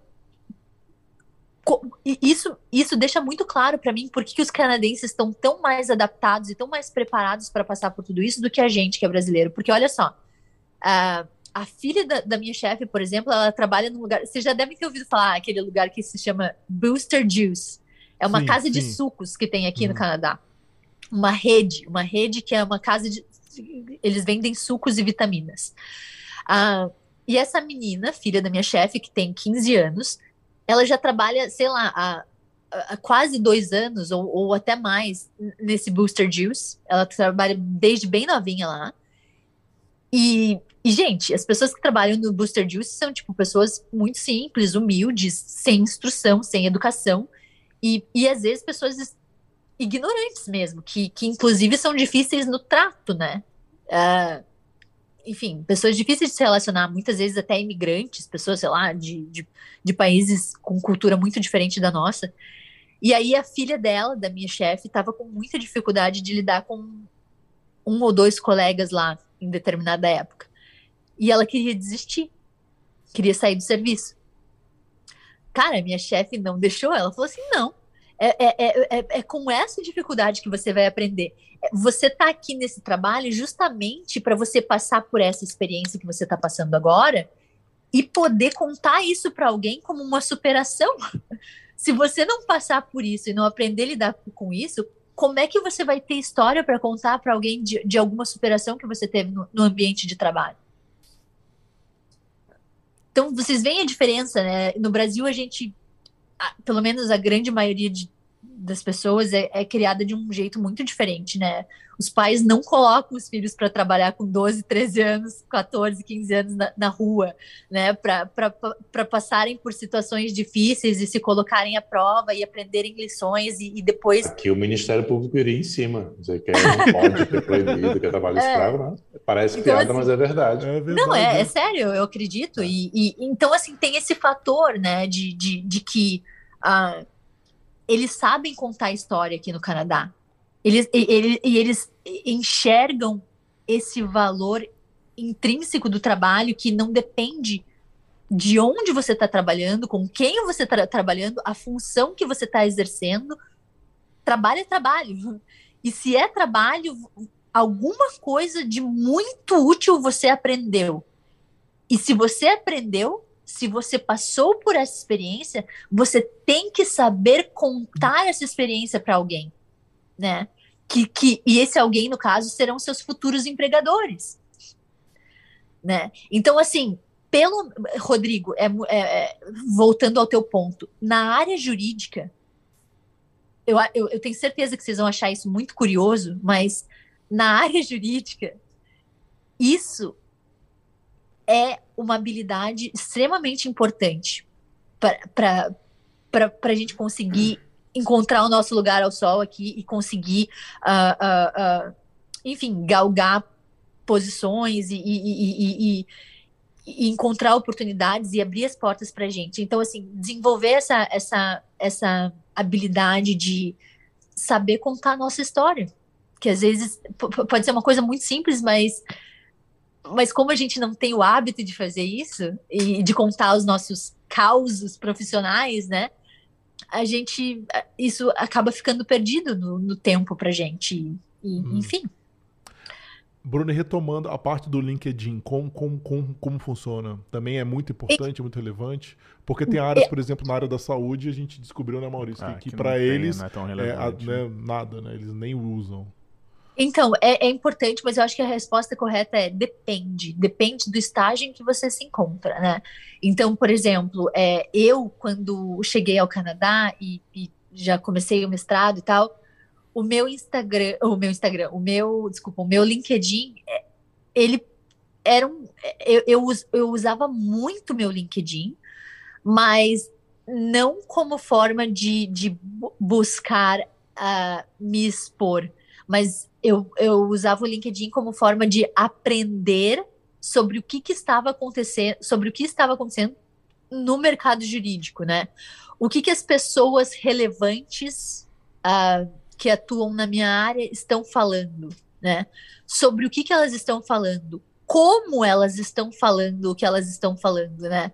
Então, assim, é, é, meio que você aprende a como se comportar no, no LinkedIn. Então, eu primeiro, obviamente, passei por essa fase inicial e, e, e, e eu só comecei a ficar ah, mais ativa mesmo e, e, e buscar mais visibilidade no LinkedIn a partir do momento em que eu já estava uh, ali associada a um escritório, né? E daí, porque a ideia é que você elevando o seu perfil profissional, você vai estar tá também elevando o perfil profissional do escritório, né?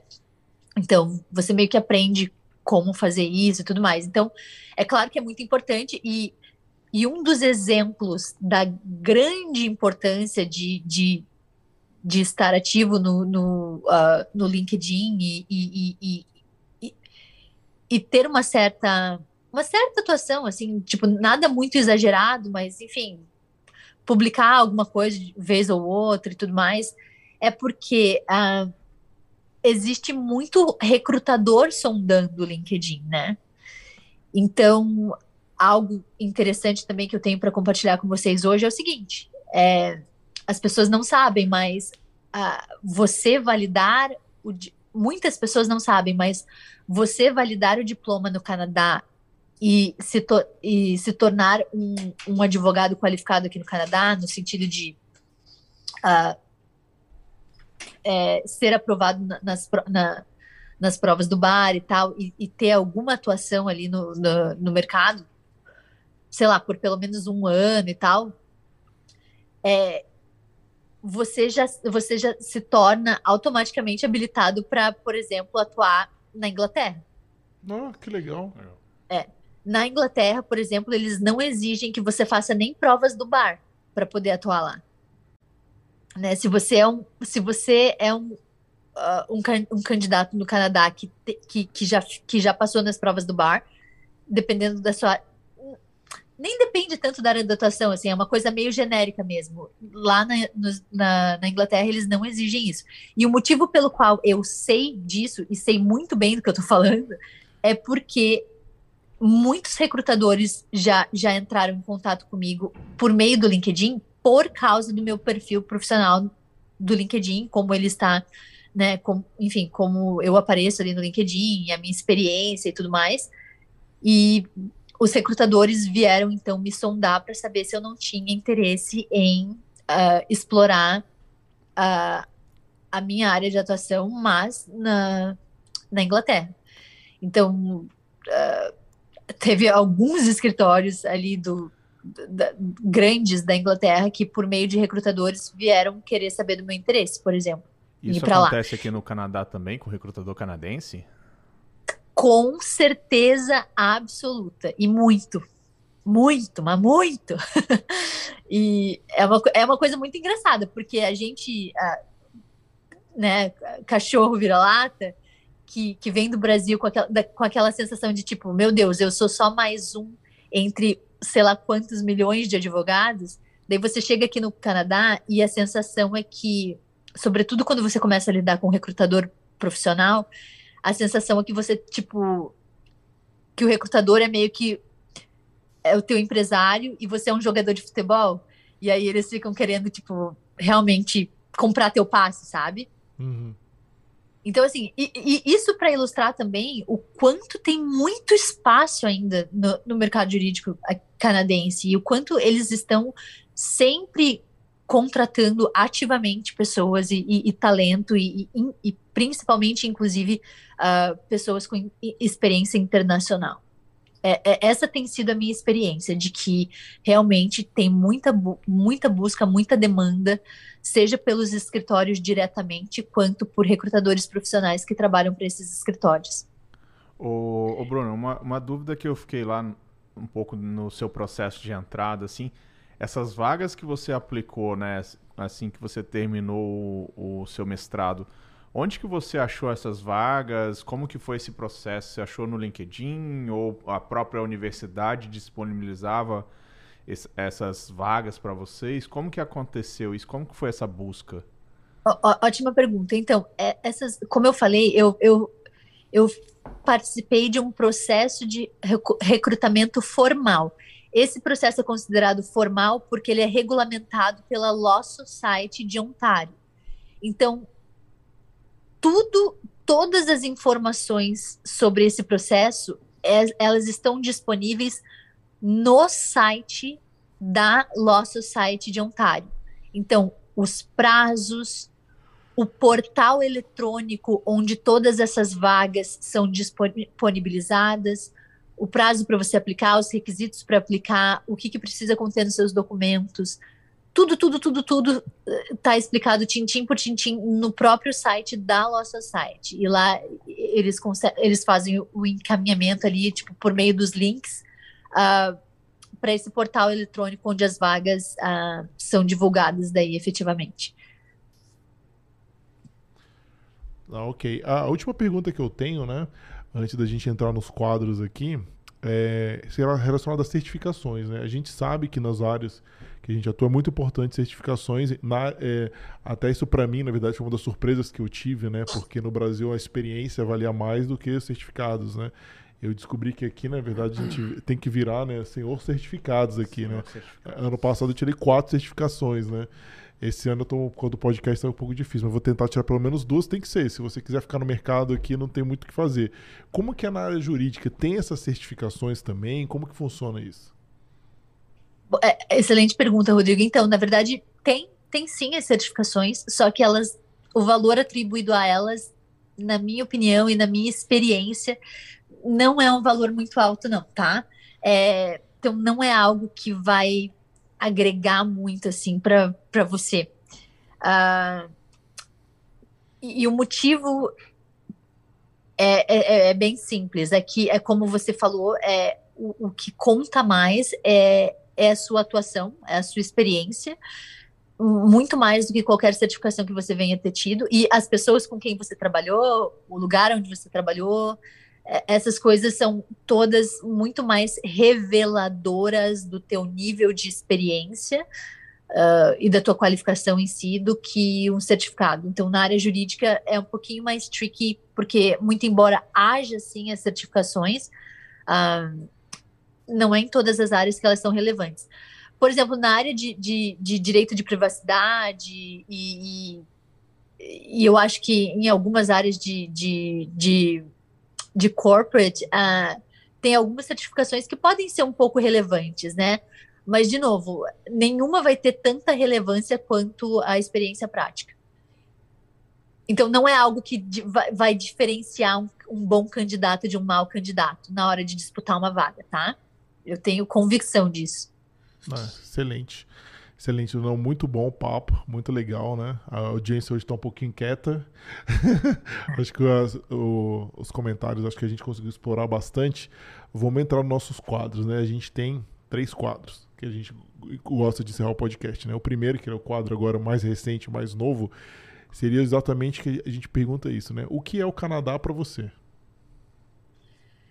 Então, o Canadá para mim uh, foi o lugar em que o lugar que me deu oportunidades que eu jamais poderia imaginar na minha cabeça que eu, que eu teria em qualquer lugar do mundo. Uh, e, e um lugar onde as coisas aconteceram muito rápido, muito rápido. Então, uh, enfim, um lugar onde os esforços são, são recompensados. Muito bom, sensacional. E a gente vai para o nosso quadro semifinal aqui, que é o quadro Sal na Neve, né? Para quem está assistindo pela primeira vez, né? Aqui durante o inverno, né? O governo ele solta, ele joga sal nas ruas, né? Nas calçadas, justamente para facilitar com que a neve derreta. E a gente faz isso justamente isso, como um facilitador, ou seja, a pessoa que está assistindo, né, veio lá um, da audiência do Saulo, por exemplo, né, que assiste lá o Doutor Startup, o podcast do Saulo, e ele tá, tá curioso, assim, poxa, eu achei legal, de repente é o caminho, né? Eu quero ser advogado no Canadá. Qual que são as dicas fundamentais para essa pessoa conseguir ingressar aqui no mercado canadense como advogado? Olha, é, como eu falei para vocês, quando eu comecei todo esse processo há mais de seis anos, não tinha muito advogado brasileiro aqui, é, não tinha muito advogado internacional aqui, é, tudo isso era, era muito recente, né? a, própria possibilidade de validação de diploma era, era, era algo muito recente naquela época. E agora, depois de seis anos, isso está tá muito popularizado, eu diria, né? Tem, tem muito brasileiro vindo para cá, muita gente se dando bem, uh, não só pessoas do Brasil, mas de outros lugares do mundo. Uh, então, o que, que eu diria? Que na minha época, quando eu fiz todo esse processo, é, havia uma desculpa de assim, de você ter que fazer as coisas ainda meio que tateando, uh, descobrindo as coisas à medida que você vai, enfim, progredindo no caminho e, e muitas vezes uh, fazendo as coisas se sentindo no escuro ou de olhos vendados, assim, porque, enfim, sem saber muito o que esperar, sem saber as perspectivas, sem saber o que estava no, no, no, horizonte de possibilidades. E então, assim, na minha época, isso tudo era absolutamente justificado. Hoje em dia não é mais, porque, como eu falei, esse processo todo está muito mais popularizado. Isso não significa que que uh, que tem muitas pessoas, né? Calma aí, deixa, deixa eu só reformular o que eu estou tentando falar. Não significa que acabaram as oportunidades porque já está o sistema aqui já está soberbado de, de pessoas internacionais que estão fazendo o que eu fiz. Não. Né? Como eu falei, ainda tem muita oportunidade, os recrutadores continuam recrutando loucamente, os escritórios continuam também querendo recrutar loucamente, mas uh, o fato de terem muito, o fato de haver muito mais pessoas que passaram por isso hoje, né, e que, que estão aí e, já no mercado de trabalho, bem sucedidas e tal, faz com que uh, não tenha mais desculpa da parte de quem está se lançando nessa aventura aí, não tem mais desculpa para você não não tentar se aproximar de alguém e buscar uma mentoria mesmo, buscar buscar alguém para te ajudar, porque isso é uma das coisas também que eu descobri aqui no Canadá que que aqui não existe a expectativa de que você vai uh, conseguir o seu sucesso sozinho, né? Sem a ajuda de ninguém, né? Uh, pelo contrário, todas as pessoas que eu conheço aqui, que pelo menos na minha área, né, que são bem sucedidas, todas elas falam com muito orgulho de todas as pessoas que ajudaram elas no meio do caminho, né? Principalmente bons mentores, né? Então, isso faz toda a diferença ah. para se ter sucesso no Canadá, né? Na minha opinião. Ah. Então, como eu, como eu falei antes, na minha época era absolutamente justificado você fazer as coisas meio de uma forma meio perdida, de uma forma meio aleatória, até de uma forma meio que contando com a sorte, sabe? Uh, porque afinal de contas, né, não, não tinha muita orientação com quem de, de, de, e pessoas com quem contar. Só que, como eu falei, hoje em dia não é mais o caso e, e eu acho que a, a, minha melhor dica, né, sal na neve, como, como vocês dizem, é se aproximar de pessoas que possam que possam eventualmente se, se tornar mentores para você, né? Para vocês. É, tem pessoas que, que, que, que vão fazer isso de forma gratuita, né? Porque elas têm, têm tempo, têm disponibilidade, têm, enfim, tem como ajudar nesse sentido. É, eu já fiz isso de forma gratuita, às vezes ainda faço isso de forma gratuita, obviamente, uh, mas uh, obviamente não é possível ajudar todo mundo e, e, e, sobretudo, ajudar da forma que eu acho que é que é a forma mais eficiente, então acaba que uh, não só eu, mas outras pessoas também uh, acabam uh, tendo que cobrar por uma mentoria mais, enfim, mais, mais completa, vamos dizer assim. Mas sem, sem, menor sombra, sem a menor sombra de dúvidas, a, a minha dica sal na neve é contar com mentores. Muito bom aproveitando, né, assim, provavelmente você não sabe, mas eu e o Maurício, nós somos, o Maurício ele é coordenador da mentoria do TNPM, né, eu sou mentor já tem dois anos, inclusive a Fê que está aqui com a gente na mesa, ela foi minha mentee, né? Então a gente participa, né? A gente devolve. Eu, na verdade, eu sou mentor de três programas, né? Do TNPM, que é de gerente de projetos, eu sou mentor do NPB e sou mentor da Hispanotec também. Esse ano, infelizmente, não vou conseguir atender todos os três, porque é impossível, né? Mas, enfim, essas, essas mentorias são voluntárias, né? São para pessoas que já estão aqui no Canadá. Obviamente, a gente também não consegue uma é, questão de tempo, é limitado, são A gente normalmente um programa, um mentor tem um mentee que dura cerca de dois meses, né, Dois, Maurício? três dois, meses, três é. meses. A gente tenta ajudar essa pessoa de forma voluntária.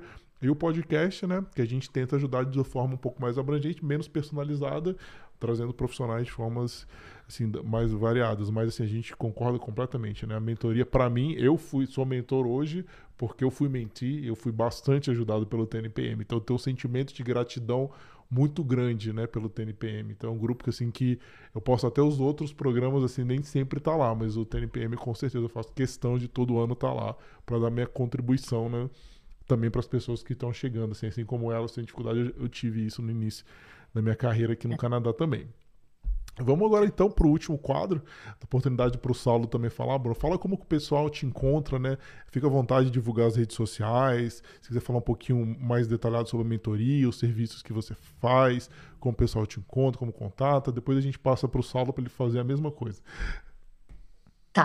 Então, gente, na verdade, é, o único perfil ah, que eu uso mais, assim, pra- com essa finalidade de, de tentar ajudar as pessoas e, e falar um pouquinho mais sobre, sobre essa trajetória ah, de validar diploma e de se reinserir no mercado jurídico canadense, é o meu Instagram, né? Bruna Duarte K, de Kalinowski. Ah, e Infelizmente, eu tenho estado muito ausente do Instagram, porque, enfim, a- como vocês devem imaginar, rotina de advogado é, é- é puxada, né? E, e no meu caso, antes eu conseguia estar mais presente no Instagram, mas agora eu tenho um bebezinho de 10 meses que me exige muito, então a maior parte do tempo, quando eu não estou trabalhando, eu estou com ele, então acaba que isso torna um pouco mais difícil. Esse ano eu, eu abri turma, uma turminha de mentoria. ah, todo ano eu abro. Eu, eu abro duas vezes por ano. ah, só que eu, eu abro uma turma de mentoria para recrutamento, para participar daquele recrutamento formal que eu expliquei para vocês. E abro uma mentoria para quem tem dificuldade de ingressar no mestrado. Então, eu auxilio as, as pessoas com, com, com ingresso no mestrado, a se candidatarem para o mestrado, a cumprirem os requisitos e, e- e aumentarem as chances de, de serem ah, convidadas para o mestrado. E, como eu falei, abro só duas vezes por ano e nos últimos anos eu consegui abrir um pouco mais de vagas porque eu tinha mais tempo, mas esse ano as minhas turmas foram extremamente limitadas. Eu, eu nem, nem ia abrir, mas acabei acabei ficando com três mentoradas nesse ano para mentoria de recrutamento e só duas para mentoria de mestrado. E isso porque foi o que meu tempo permitiu, sabe? Eu realmente não tive, ma- não tive tempo de, de, de ter mais mentorados para auxiliar. Então, assim, ah, é onde vocês podem me encontrar, é onde eu, ah, eu respondo dúvidas, dúvidas, inclusive, ah, pessoais que as pessoas me mandam por, por direct no, no, no Instagram. Por e-mail é um pouquinho mais difícil fazer isso, porque, né, enfim, às vezes as pessoas acabam se, se alongando um pouco mais, fica até difícil de. de, de pra- fica difícil para mim, enfim, conseguir ler um texto grande, às vezes, que as pessoas mandam. Mas é isso, podem me encontrar no Instagram, podem entrar em contato comigo por lá, mandar perguntas, eu vou, vou eu estou sempre à disposição para responder com certeza e, e vai ser um prazer poder ajudar quem tiver mais dúvidas aí. Show. Saulo. Bom, as pessoas podem me achar aí nas redes através do meu nome, é Saulo Mequiles, no LinkedIn, no Instagram e no YouTube. O nome do canal é Doutor Startup. Legal. Show. Queria agradecer de novo, novamente. Foi bem legal a experiência, né? Comparar essa questão né, da advocacia no Brasil e no, no Canadá. Muito interessante, né, Maurício? Muito legal. E lembrar todo mundo, se gostou aí, compartilha, deixa o seu like, deixa seus comentários, né? A gente sempre está respondendo vocês.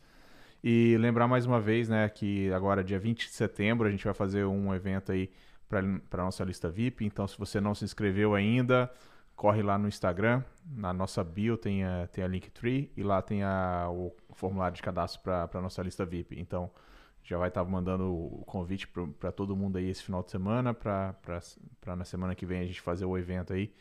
E contamos com vocês. Se estiver gostando, compartilha, avisa os amigos, quem está interessado em vir para o Canadá, trabalhar e imigrar. É, compartilha aí. A gente está trazendo bastante dicas para vocês aí. E recado super importante, hein? Amanhã a gente vai ter outro podcast presencial com uma comissária de bordo que eu venho perseguindo ela. Tem apenas sete meses. É muito difícil conseguir uma agenda com ela. Ela está em vários lugares do Canadá. Finalmente a gente conseguiu para essa semana. Vai dar tudo certo, se Deus quiser, né, Maurício? Isso Que aí. é muito legal, uma profissão muito demandada também. Então amanhã, caráter especial, mais um podcast presencial aqui para vocês. Queria agradecer novamente. Bacana. Queria agradecer novamente nossos convidados. Obrigado por tudo também. E é isso, pessoal. Obrigada a vocês, gente, pelo convite. A gente, é, fiquei bem feliz de participar. Espero que tenha sido útil aí para quem para quem vem assistir o vídeo de vocês aí. Show, muito bom. Muito legal. Isso aí, pessoal. Boa noite. Obrigado. boa Obrigada, boa, noite. Tchau, Até mais. tchau.